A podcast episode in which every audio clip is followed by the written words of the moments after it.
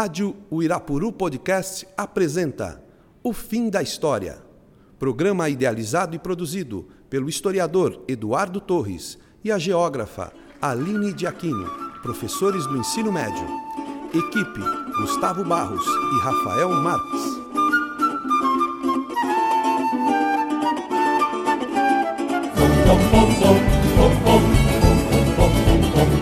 Yo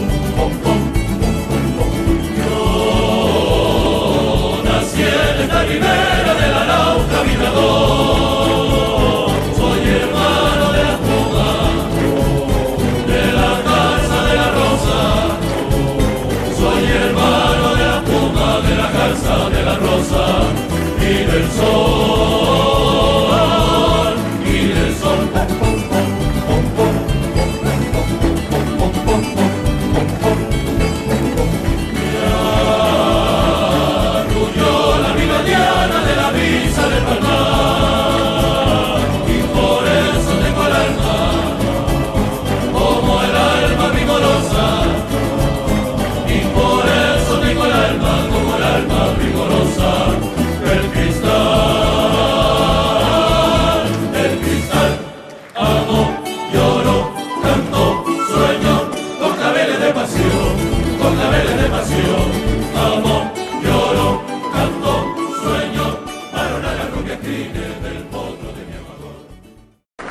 Ayer estuvo el diablo aquí.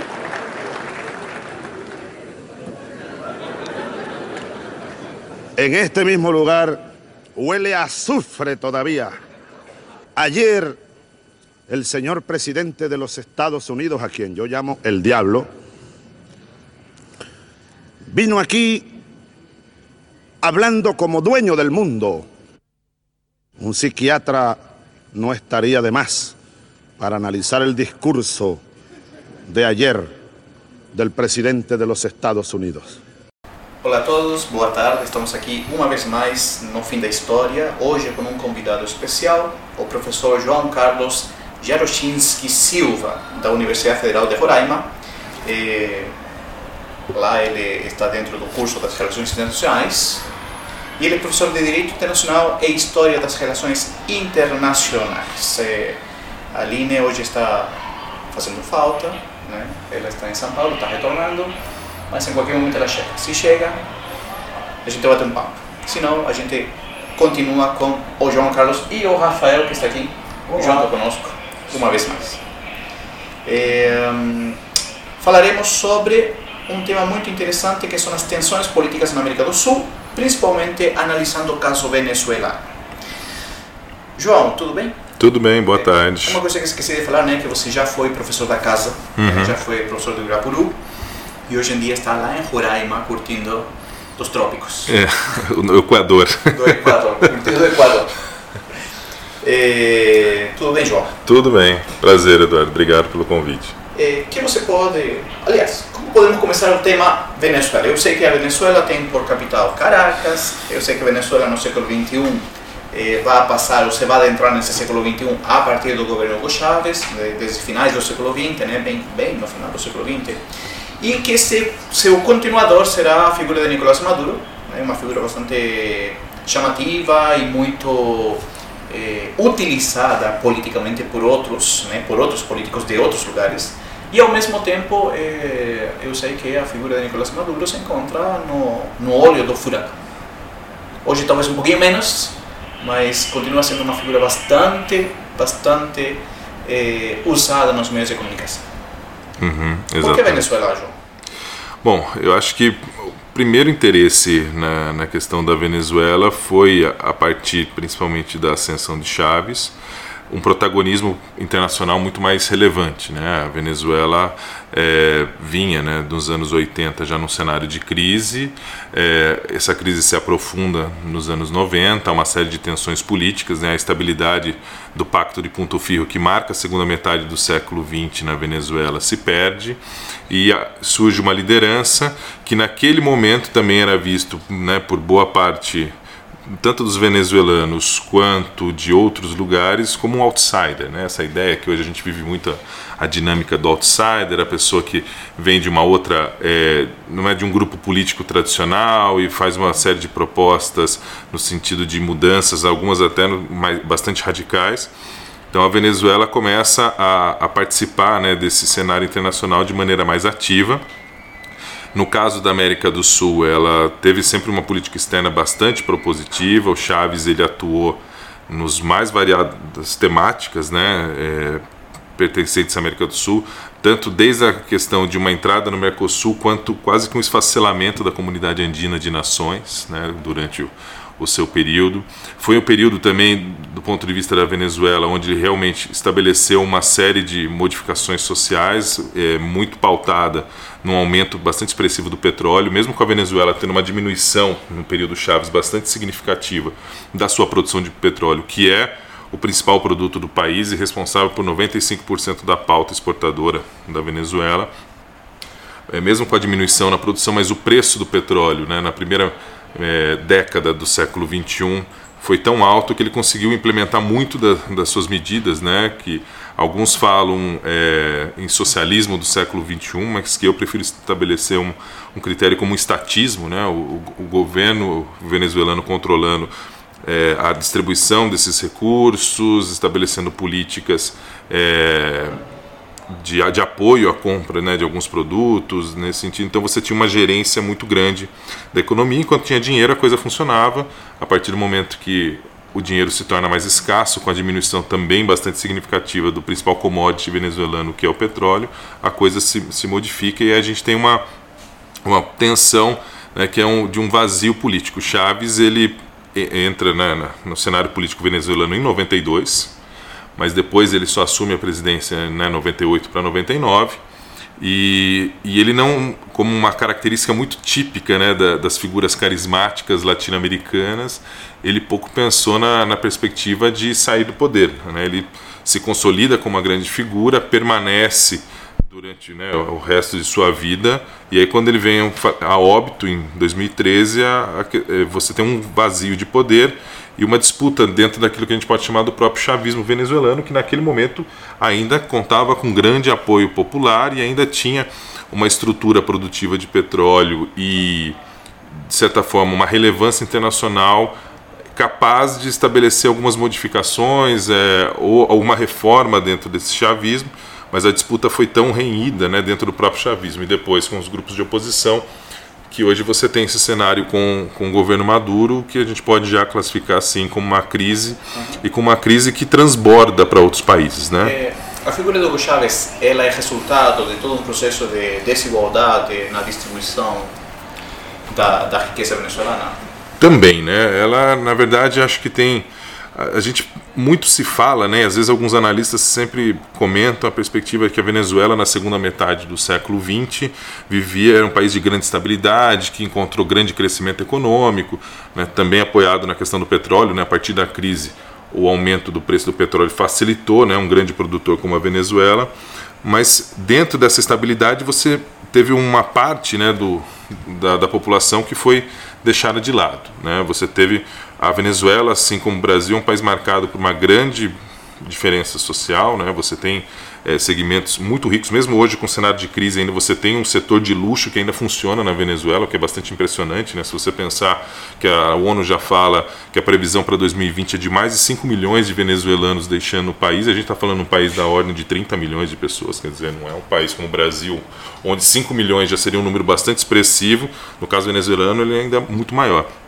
Então você, você tem essa questão, mas acho que também é, é muito resultado da, daquela perspectiva de uma descrença na política, né, desses acordos e aí a tentativa de construir figuras fortes, né, que consolidem uma, uma personificação de poder né, e que apresentem, é, alguns classificam como populismo, né, mas é uma perspectiva que a gente tem de um, de um salvador da pátria. Né, e dentro da Venezuela de uma economia que já vinha ali nos seus tropeços com uma dificuldade social bastante intensa, e aí o Caracasso é o maior exemplo disso, né? um movimento social de revolta contra o sistema, de descontinuidade, e a política reformista que se estabelece nos anos 90, que de certa forma, cobra ainda mais uma população que já não foi beneficiada no sistema anterior, aí abre a possibilidade do surgimento do Hugo Chaves e, e só que acho que seria interessante, Eduardo, a gente pensar que o Chaves ele sofre também uma transformação.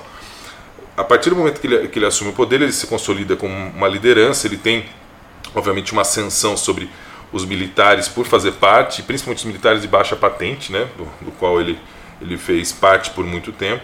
Mas em 2002, com a tentativa da isso, oposição. Isso eu ia falar justamente. Do, né, de um golpe que acabou não, não sendo bem sucedido, e o Brasil teve um papel muito relevante na tentativa de normalização das relações políticas da Venezuela, ele modifica-se, né? ele tem uma perspectiva que se torna mais agressiva é, e menos vinculada a uma estrutura institucional. Né? Ele começa a implementar uma série de modificações é, no sentido tanto da Constituição, né, das instituições venezuelanas, ele acaba conseguindo consolidar um, um, um controle quase que é, absoluto, seria um termo muito forte, mas um controle bastante intenso no judiciário, ele começa a ter um judiciário que é favorecido, você tem a oposição que depois desse golpe, por várias, é, em vários pleitos eleitorais, desiste da participação do pleito, então ele acaba tendo não a maioria, ele acaba tendo controle total da Assembleia, então isso acabou levando a um quadro onde você tem uma centralização de todo o poder na figura do Chaves, mas é um processo que é muito é, marcante a partir de 2002. Até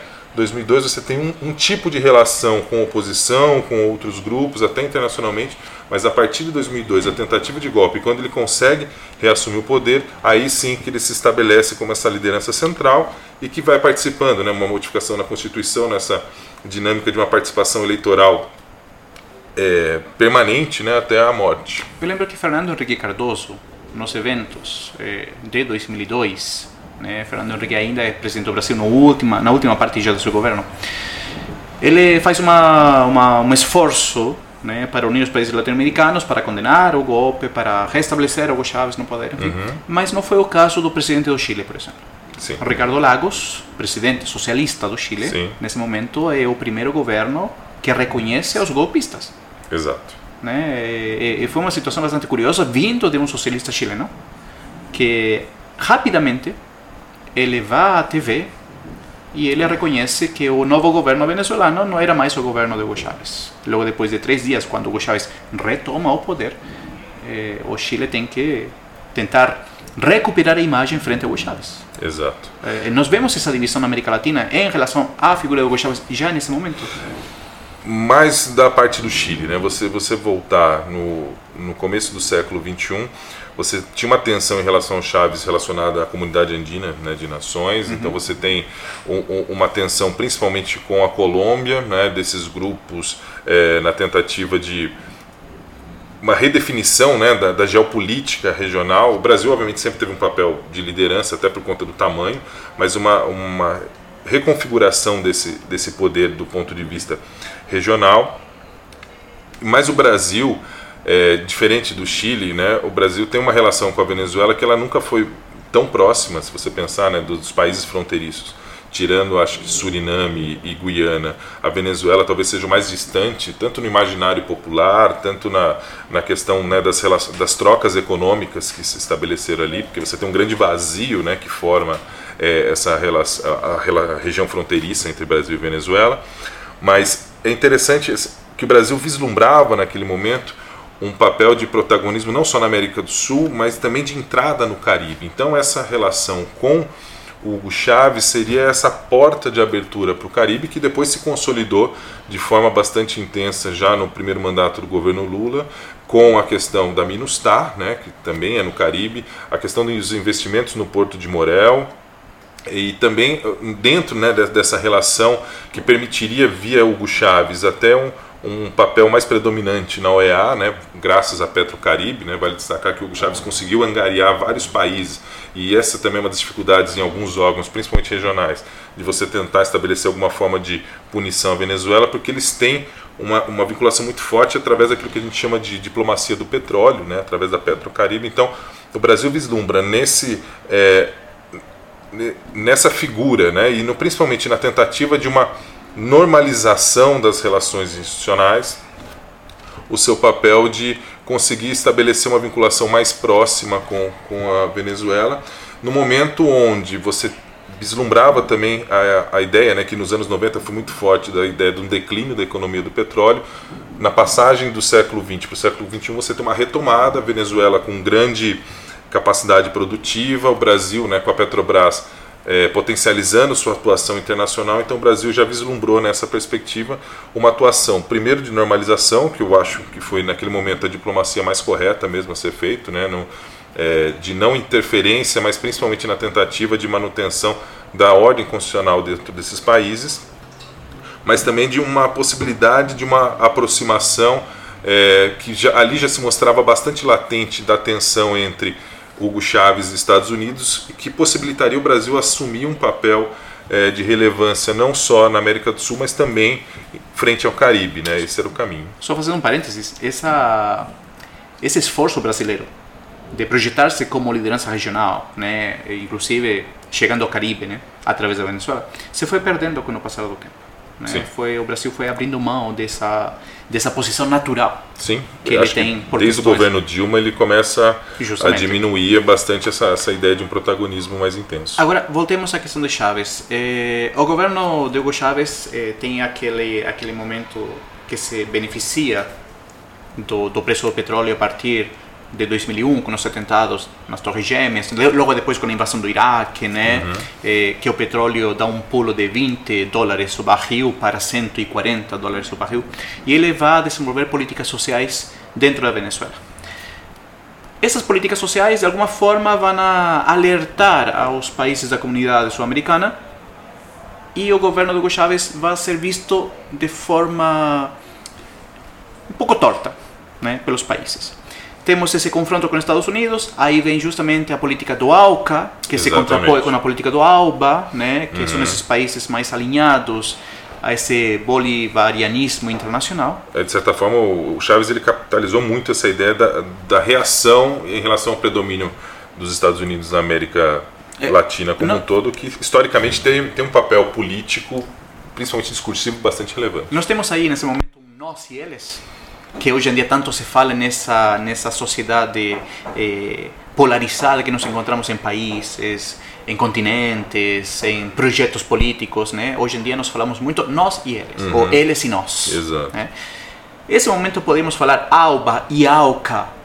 Seria uma uma um caminho de abertura a esse eles e nós? Bom, em termos latino-americanos? Em termos latino-americanos, eu acredito que não, porque o que o Brasil se apropriou muito, né, e obviamente também incentivou em alguns momentos e deu sustentação para isso, para que o Chaves assumisse essa, essa representação, né, da figura que se contrapõe, que representa uma ideia de América Latina, o próprio termo bolivarianismo, né, a ideia do Bolívar, né, do, do projeto de independência, daquele representa muito a ideia do jovem Bolívar, né? A mudança do nome do país. É, exatamente. Então ele, ele acaba representando essa ideia do nós, né? Tentando angariar toda a América Latina, mas acho que o Brasil teve, como foi sua tradição, né?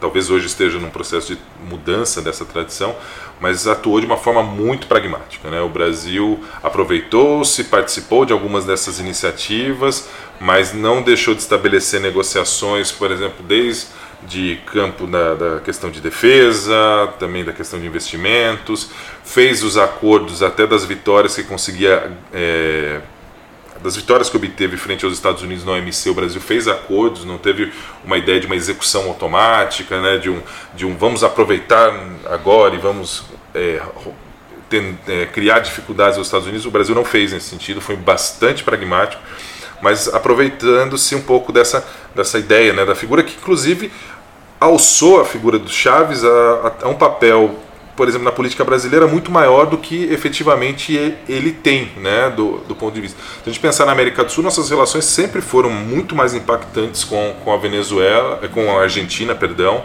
né, uma, uma relação bastante intensa até na questão de negócios do Mercosul, mas hum, por um durante o governo Chaves, você acabava acompanhando muito mais o noticiário relativo à Venezuela, a essa dinâmica né, de uma ação nós e eles, que não foi só com os Estados Unidos. A gente tem também aquele episódio famoso do Porquê No Tecárias, né, do, Na do, reunião no, no Santiago de Chile. Do, do rei Juan, Juan Carlos, Carlos, né? Então você tem um você tem uma tensão e é, era a ideia né, da configuração de uma liderança Nesse, boliv... América nesse Latina. bolivarianismo, eh, quem era o alvo das críticas de Chávez nesse encontro que aconteceu em Santiago do Chile era o presidente Zapatero. né? Zapatero era líder espanhol naquele Exato. momento, acompanhado pelo rei, e o Zapatero tentava falar de forma muito educada. Né? Ele achava, sei lá, que estávamos em um lugar civilizado, não sei. E, e o Chávez falava, falava por cima das falas de Zapatero, até que Juan Carlos demonstra é. seu enfado. Exato. E, e aí eu volto a tocar o mesmo assunto, porque o Brasil tem essa postura pragmática em relação à Venezuela, porque ele tem um projeto que é o projeto de, de liderança. Nós temos esse AUA e esse AUCA, e ah, os socialistas do Chile, particularmente, são partidários do AUCA. Sim. Né? E- e- eles surgem como opositores pensando que ideologicamente seguiriam a mesma linha, mas não. Não. né? O, o governo socialista chileno se mantém Mas também numa perspectiva bastante pragmática, né? Se você pensar dentro da, das claro que ele capacidades, escolheu, né? sim, das capacidades produtivas do Chile, né? Onde você tem é, algumas condições geográficas que são muito determinantes, né? Como não vou falar do Chile para você, né, Eduardo, mas a questão do deserto ao norte, né? Da produção sul, uma produção muito limitada, um, um predomínio da questão do cobre, né? Depois Sim. do pescado e de outras produções que dificultam essa inserção. E aí há uma dinâmica que o, o cobre é um produto extremamente valorizado no mercado internacional, de certa forma muito semelhante à questão do petróleo para a Venezuela, né? o peso econômico, obviamente que a economia chilena é muito mais diversificada do que a economia venezuelana, mas ele percebe nessa possibilidade desse, acordo de livre comércio um incremento né, da, da sua relação a, a não depender, por exemplo, do restante do mercado latino-americano, como é, como é o caso, por exemplo, hoje da Argentina, onde você tem uma dinâmica econômica que se você abrir a economia, a, a indústria da Argentina não, não aguentaria a competição, né? E, e aí você acaba fechando em, em circuitos, tenta aumentar um pouco a- esses circuitos na dinâmica que envolve o Brasil, do Mercosul, que para o Brasil também é bastante benéfico, e cria uma, uma, é, um, um setor né, de proteção, principalmente a industrialização, né, que a gente percebe no caso Brasil e Argentina um processo de desindustrialização. No caso chileno, o tipo de indústria né, que, que lá se desenvolve não teria competição dentro desse mercado. Então, de forma pragmática, você olha essa dinâmica de livre comércio, ou até hoje a questão do Pacífico, né, o grande bloco do Pacífico, como uma oportunidade. O que para outros países latino-americanos você já tem uma dificuldade né, dentro de- dessa, dessa entrada que por muito tempo teve né, a, ideia de, de um- uma resolução mais forte de integração, acho que vem desde a CEPAL, a gente pode reforçar essa ideia né, de um, da integração para fugir dentro da lógica da teoria da dependência, para fugir de um cenário de dependência em relação aos centros, né, que na época chama, tra- tratava-se de centros hegemônicos, no momento Europa e depois Estados Unidos, mas você é, construiu isso daí é, numa perspectiva onde o Chaves acabou representando essa ideia da, da tensão, né, do, do criar o enfrentamento para mostrar uma ideia de oposição. E o Chaves também ele foi muito hábil enquanto vivo a trazer dar voz a alguns grupos que naquele momento é, pareciam perdidos na política sul-americana. O caso mais exemplar é que ele faz com Cuba, né, onde Cuba retoma algum protagonismo, ele vende, né, a questão energética em Cuba sempre foi muito problemática, ele, através da Petrocaribe também vende é, petróleo para Cuba. Então você tem uma ação que foi bastante orquestrada, mas que acho que o Brasil é, tentou surfar um pouco mais na onda, tentou instrumentalizar. E aí, enquanto você instrumentaliza, você também tem que dar apoio. Né? A partir do momento que o regime começa a apresentar uma série de, de dificuldades, de falência, a retirada desse apoio foi bastante problemático para o Brasil. E isso só acontece em 2016. A partir dali, o Brasil, onde já era evidente algumas dificuldades, principalmente em termos de direitos humanos, de participação política da, da população venezuelana, aí sim que o Brasil aumenta o seu tom em termos críticos e possibilita até a criação de um novo foro regional, que eu não sei se é correto ou não, né, porque aqui na América Latina a gente é o, o principal cemitério de foros regionais, de organizações regionais, porque a Unasul existia em tese para isso, a gente desconstrói e agora pensa através do, do Fórum de Lima, né, uma, uma perspectiva de, de uma outra integração, onde a Venezuela ela seria colocada à parte por representar um, um projeto distinto. Então, assim, é, é um o Brasil instrumentalizou, mas chegou um momento assim que ele não conseguiu se afastar né, da, da figura do Chaves, comprou o discurso do Maduro, até no, numa ideia que talvez eles não visualizavam, e o Brasil produziu muita pesquisa sobre a Venezuela, né, em termos econômicos. Né, o IPEA teve um escritório avançado, inclusive, em Caracas. Eles, talvez eles não acreditaram que o, o, o grau de que a crise poderia atingir. Né, e nesse momento, a crise atingiu um, um grau bastante elevado, a tensão política no Brasil também se consolidou, e aí você tem um, um outro fenômeno com a Venezuela que é bastante interessante, que é o a Venezuela começa a fazer parte de um país que é pouco conhecido no Brasil, a verdade é essa, as pessoas têm pouco conhecimento sobre o que acontece na Venezuela, mas ela acaba se tornando um papel, tendo um papel interessante na política interna, né?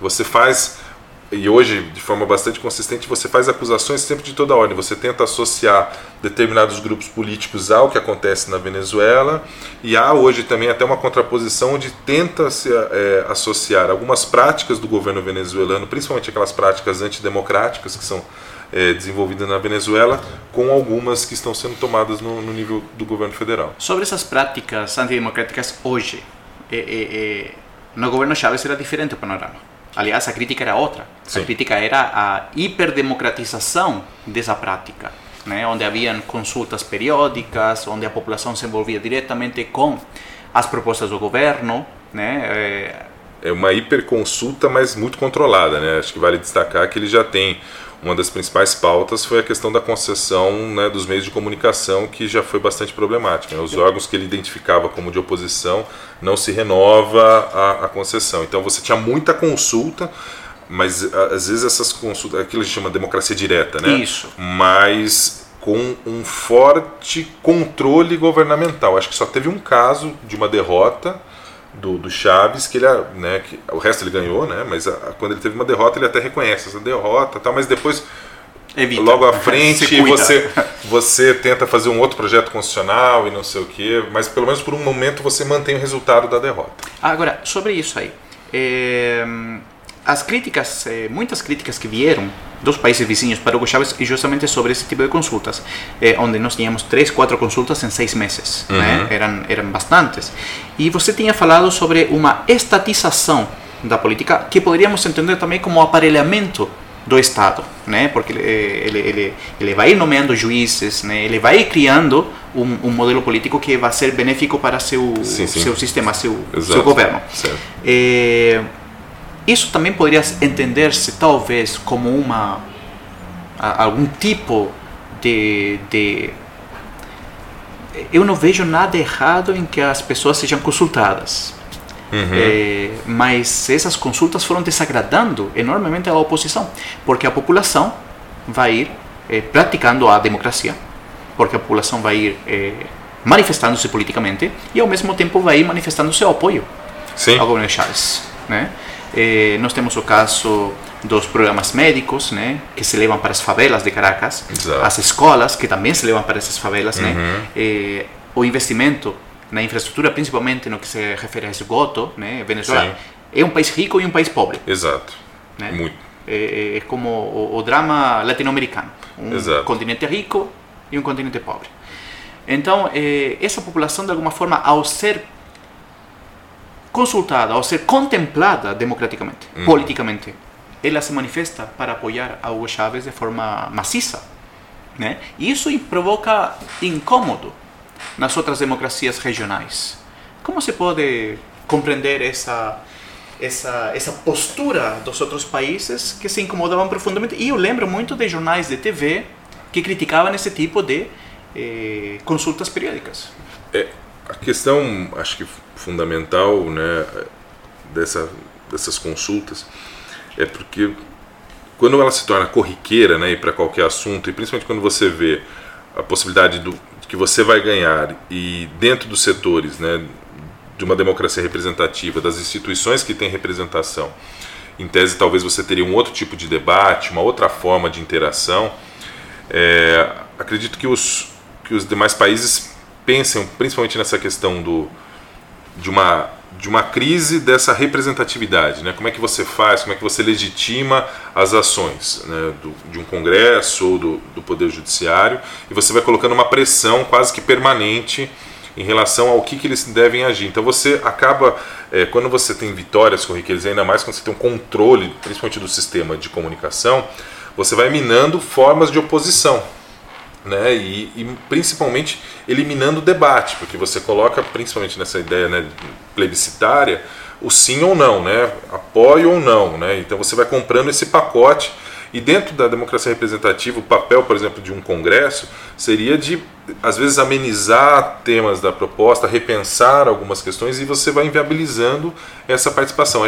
Então, nesse sentido, acho que cria um incômodo e cria um incômodo também, principalmente para esses nesses demais países que mantinham uma relação com a Venezuela e talvez não, não desejassem algumas dessas respostas, né? porque há um momento em que o Chaves assume um, um protagonismo tal que se coloca como até a nova possibilidade né, de, de um avanço político, inclusive com a venda, é, a venda não, mas com a compra de, de apoios, né, de uma propaganda. A gente pode lembrar do caso bastante emblemático no Brasil, acho que de um desfile da Vila Isabel, que foi campeã com o tema de América Latina, que teve muito dinheiro venezuelano dentro da escola para bancar.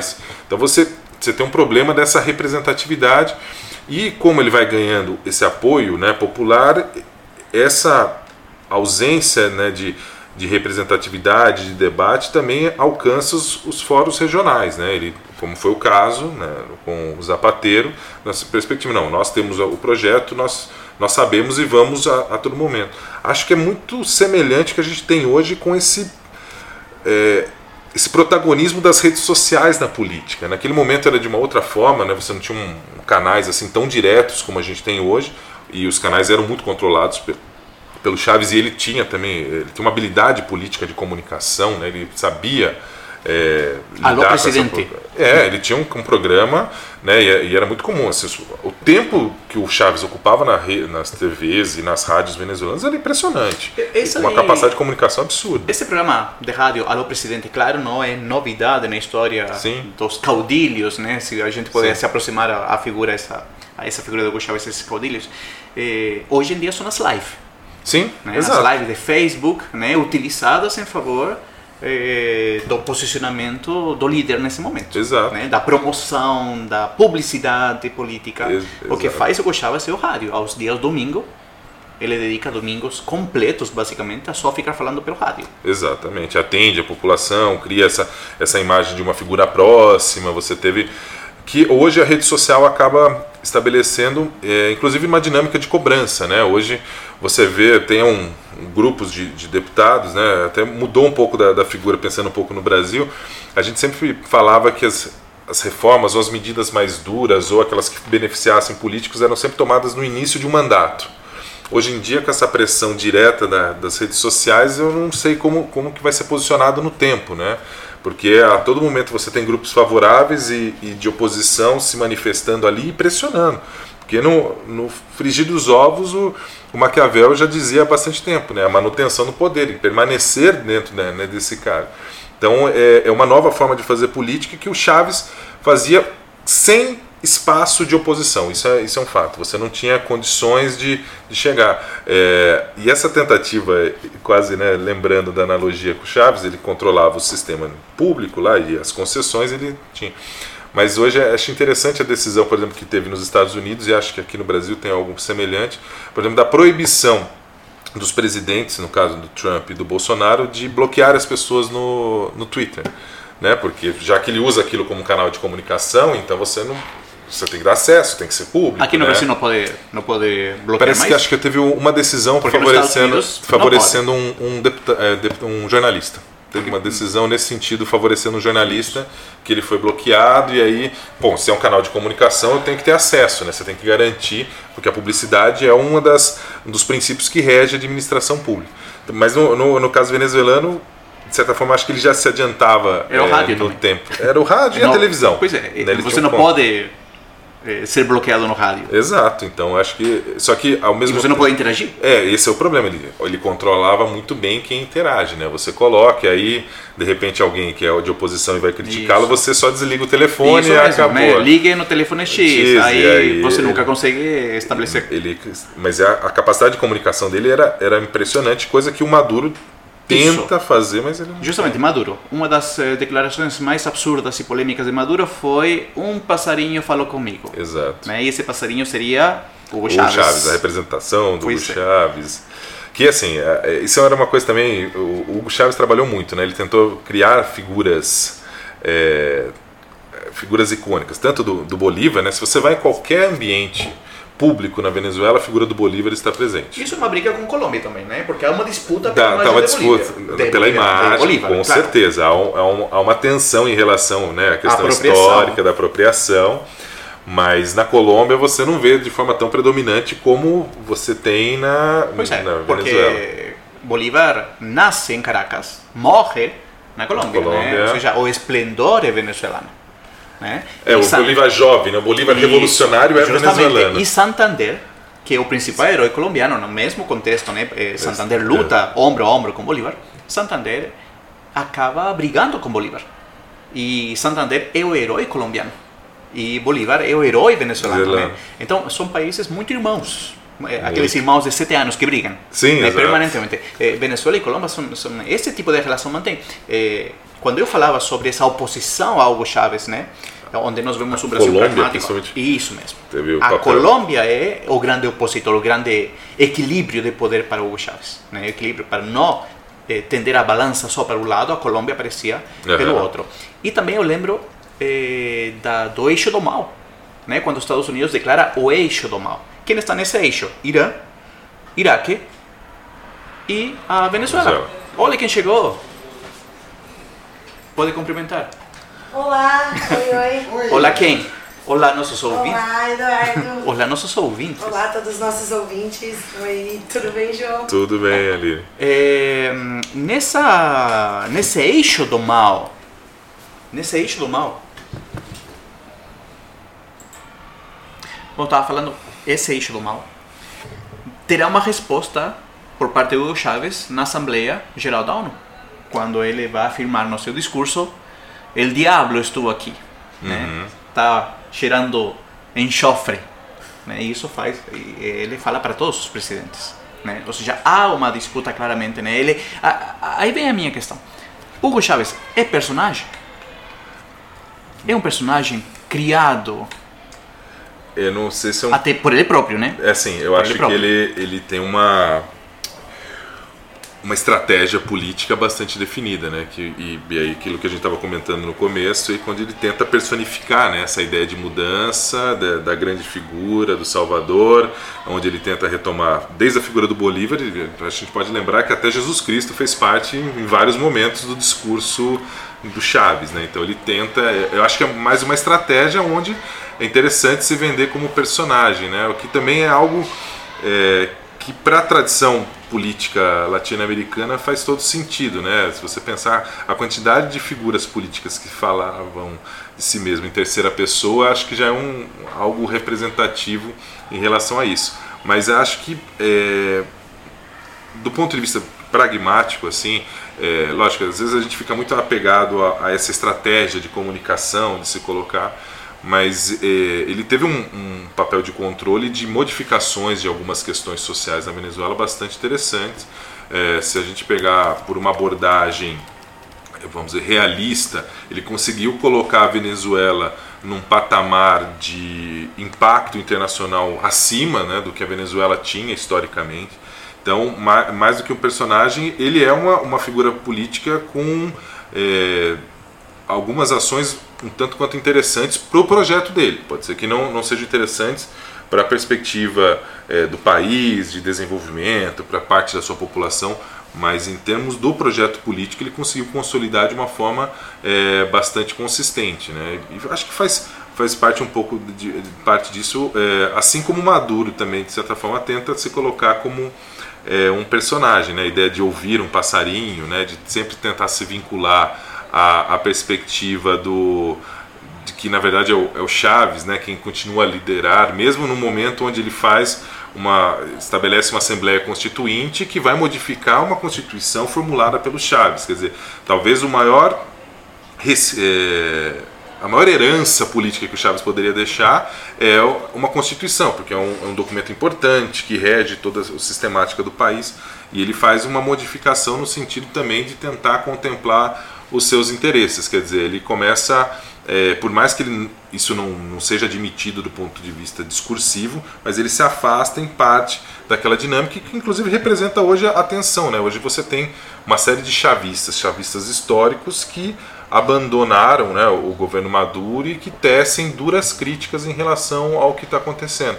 E aí pensando né, nessa dinâmica de, um, de, uma mudança, o Chaves ele tinha uma, uma capacidade de diálogo é, com vários setores da sociedade muito mais sendo personagem ou não, mas muito mais intensa do que o Maduro. Hoje o Maduro é um governo que se sustenta principalmente no apoio de alguns movimentos sociais, mas de, uma, de um fortalecimento das Forças Armadas e da Guarda Bolivariana bastante absurdo. É, Maduro, no início do governo dele, frequentemente ele diz ver a Hugo Chávez. Uhum. Nos sonhos, na árvore, no passarinho. Ele frequentemente Exato. usa a figura de Hugo Chávez como para que alguém diga, não, teu governo tem meu apoio. Uhum. Né? E esse governo, esse, essa figura não é nada mais e nada menos que, que Hugo Chávez. E, aos poucos ele vai desligando-se dessa imagem e ele passa a ter um governo que é mais cara de Maduro. Exato. Quem é Maduro? Maduro é um motorista de ônibus né, que salta para a presidência da República. Claro, assim não tão fácil. Claro. Né? Ele tem toda uma construção política. Da parte sindical, da atuação. Justamente. E aí ele se encontra hoje em dia numa situação que talvez eh, ele está, não está tendo a habilidade para tentar solucionar a, o conflito venezuelano hoje em dia. E aí aparece justamente a figura de Guaidó, o presidente autoproclamado. Como se chama o presidente? Eh, qual é o nome que ele tem constitucionalmente? Se chama presidente. Enfim, depois a gente lembra.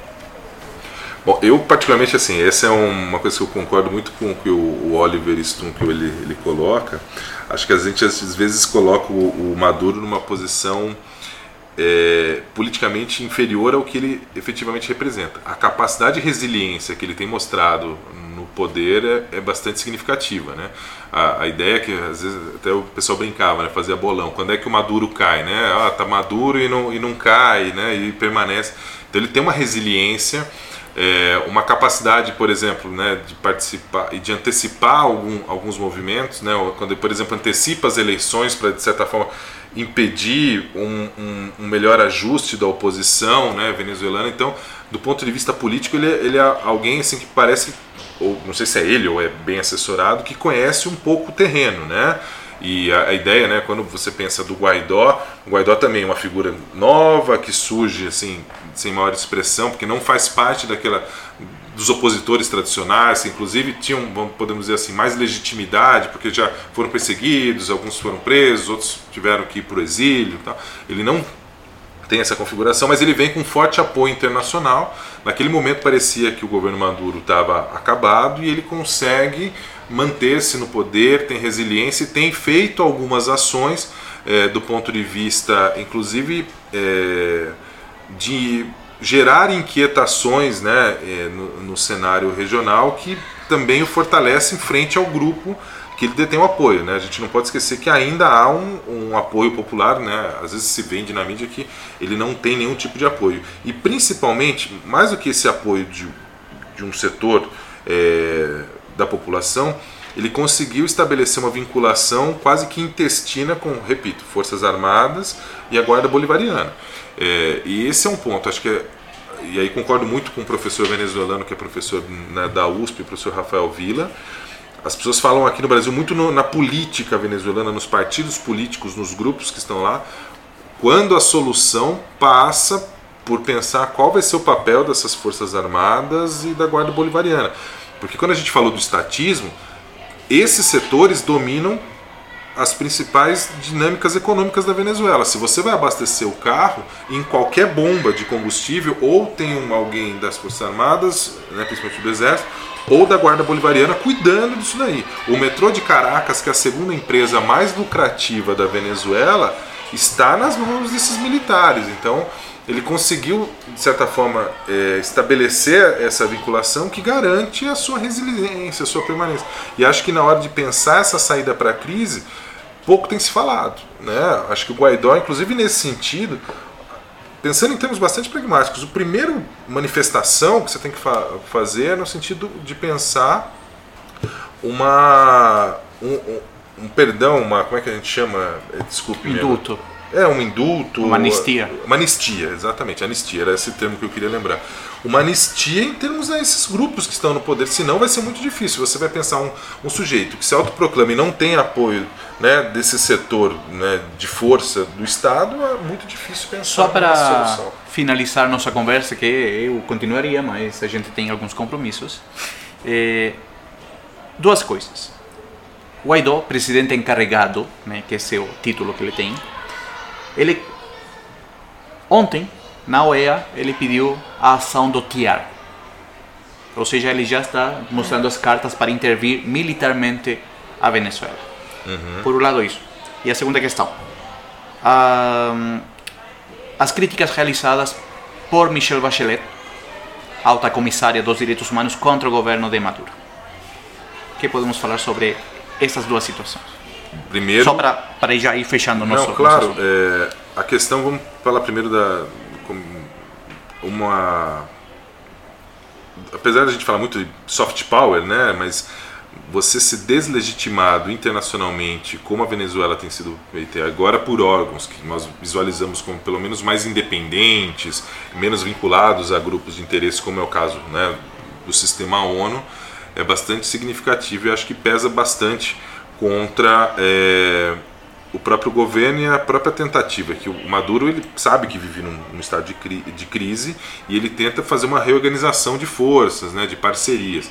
Hoje ele está muito dependente, né, fiel da balança é a Rússia e, e a, e a China. E a China tem um especial interesse na, na região ali do Caribe. Isso acho que às vezes também falta um pouco na- nas avaliações. É, porque o Caribe, há um- até 2007, 2008, era a região no, no planeta que mais tinha reconhecimentos da independência de Taiwan, né, de Formosa.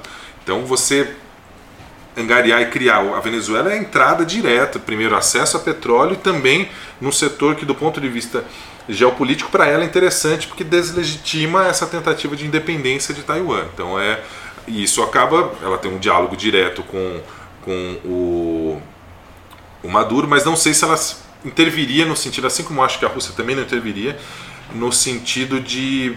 é, bom, vamos então vamos garantir esse governo a todo custo. Não acho que seja isso, mas ele, obviamente, cria um receio em relação a uma própria atuação. E acho que também é um receio da própria questão do, do potencial venezuelano em termos regionais, que é razoável. Você tem a, da ordem de 300 mil homens, né? Então acho que isso, isso pesa em qualquer decisão é, de intervenção. E tem a questão também, acho que dos investimentos chineses Também, ali né? na região, né? E é uma forma de você mesmo. angariar, que acho que também é nesse ponto o Brasil tem agido um, um tanto quanto mal, que o Brasil também tem investimentos e a Venezuela, a crise não vai ser permanente, tem um ativo muito importante que é o petróleo, e a gente criou um afastamento de tal ordem que, dependendo do grupo que vai fazer essa reconfiguração, seja o Maduro, ou os militares, ou outro, né, acho que a gente criou um obstáculo na nossa participação nesse processo de reconstrução do, do próprio país. Então, isso acho que foi um erro diplomático que a gente teve é, quando aumentou muito o, a retórica né, de, de tensão, mas ao mesmo tempo não, não criou mecanismos de aumentar a retórica, mas você sempre abre um canal de diálogo. A gente não abriu esse canal de diálogo. Hoje, nossa melhor diplomacia com a Venezuela ainda é a diplomacia militar. Né, Os militares têm um canal de, de debate muito mais intenso que a nossa diplomacia, vamos chamar de civil, ou vinculada ao governo federal.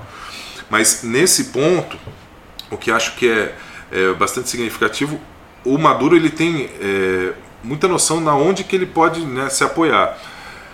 E ele tem feito uso disso, o que obviamente está criando um atraso nesse projeto que era a colocação do Guaidó, né?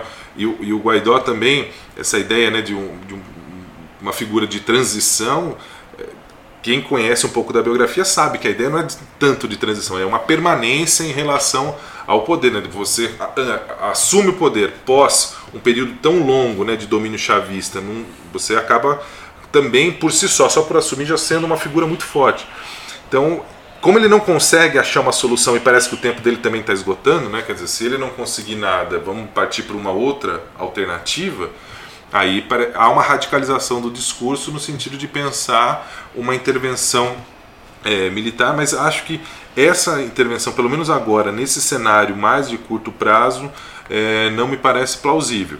Obviamente, os países da região já se preparam em relação a isso. Acho que a própria presença mais efetiva das Forças Armadas brasileiras na região de fronteira já é um indicativo disso. Ah, é para recepção de imigrantes, mas junto com a operação acolhida, você tem uma operação de controle, tem uma estratégia. Olha, tem mais gente aqui próxima obtendo informações, né, recebendo notícias do que está acontecendo nisso. Mas acho que essa tentativa é muito mais um, um, um anseio do Guaidó de Quer dizer, ele não perdeu o tempo dele, porque caso não consiga se resolver, obviamente vai se procurar uma outra forma de, de resolução e pode ser que ele seja uma figura escanteada. O que interessaria, inclusive, para alguns setores da oposição, porque há várias oposições né, na Venezuela, eles não conseguem também se reunir no sentido de uma única figura. E aí cada uma delas tem um projeto no sentido de quem vai é, assumir um, um protagonismo pós-Maduro. Né? Eventualmente, o retorno de Cristina Kirchner na Argentina? Vai ser um ingrediente mais? Eu acredito que não, porque ela já está numa figura, é, de certa forma, uma figura de vice-presidente, né? Sim, já, mas ainda tem. É estratégica essa é estratégia. Não, sim, com certeza por vários aspectos, mas parece a, o, o, o, líder, né, a, o, cabeça de chapa, né, Alberto Fernandes. Alberto Fernandes é uma pessoa muito pragmática, ele tem uma capacidade de diálogo com todos os segmentos, ele não abraçaria de certa forma uma vinculação. Macri não abraçou, né? Macri não, não se comprometeu muito com esse grupo de Lima.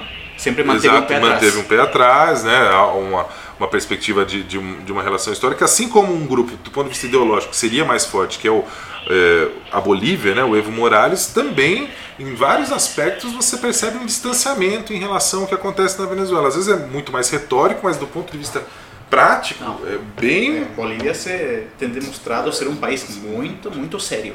É, em termos da, da sim. diplomacia internacional. Sim, mas ele não tem se aproximado, não tem comprado Isso, esses discursos. Então, é, é, não acho que a figura da, da Kirchner conseguiria é, representar um- um- uma retomada ou uma capacidade de aumento da resiliência. A resili- A resiliência do governo Maduro está muito mais num domínio da lógica interna muito forte, dos militares e dessa perspectiva é, desse embate entre Rússia, Estados Unidos e, e China, né? Parece que a, a Rússia e a China estão só assim testando para ver até onde vai essa retórica mais agressiva de fato, seja na guerra comercial, seja num- numa perspectiva de intervenção. Intervenção essa que seria, primeiro, custosa e teria riscos. Né? Repito, o número de, de militares é bastante significativo. né? Você tem uma estrutura ali é, já estabelecida que. E tem que armas viabiliza. modernas.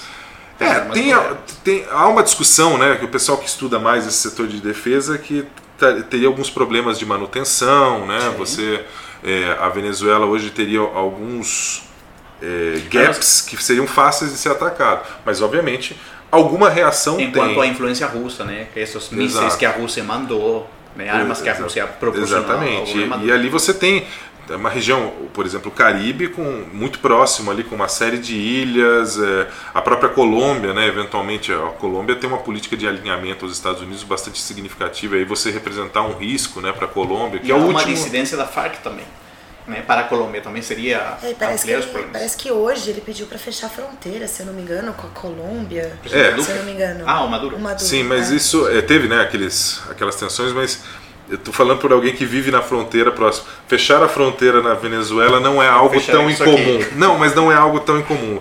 É, um processo eleitoral na Venezuela fecha essa fronteira por três dias. Muito bem, João, muito obrigado. Acho que estamos chegando no fim por uma questão de tempo, não por uma questão de, Né? de, de, de papo, porque está bem interessante. O que você achou, Rafa? Gostou? É muito interessante. Só para terminar, você sabia que quando Hugo Chávez foi criticado, ele falou o seguinte: ele falou, não sou monedita de ouro para caerle bem a todos. É uma música mexicana, né? Não, não sou moedinha de ouro para gostar a todo mundo. Eh, Hugo Chávez era uma figura bastante carismática. Sim. Isso, sem dúvida. Hugo Chávez, eh, o governo venezuelano perdeu muito eh, em sentido político, em sentido da, da diplomacia, inclusive, Sim, com claro. a per- porque talvez Hugo Chávez seria muito mais fácil de dialogar com ele.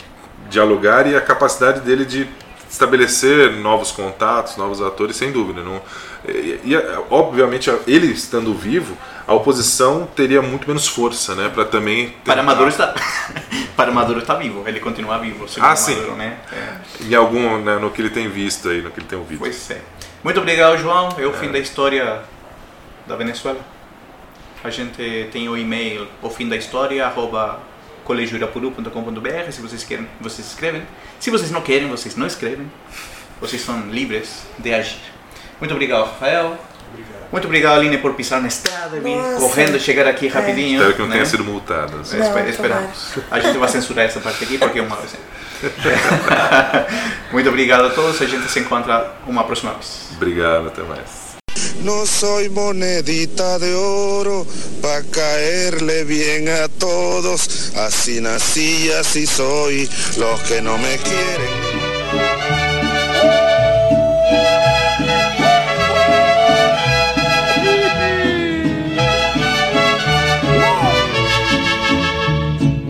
Nací norteño hasta el tope. Me gusta decir verdades. Soy piedra que no se alisa, por más que talles y talles. Soy terco como una mula, ¿a dónde vas? Que no te halle. En tu casa no me quiere porque me vivo cantando. Me dicen que soy mariachi y que no tengo pa' cuando dejarte el traje de novia el tiempo te estoy quitando.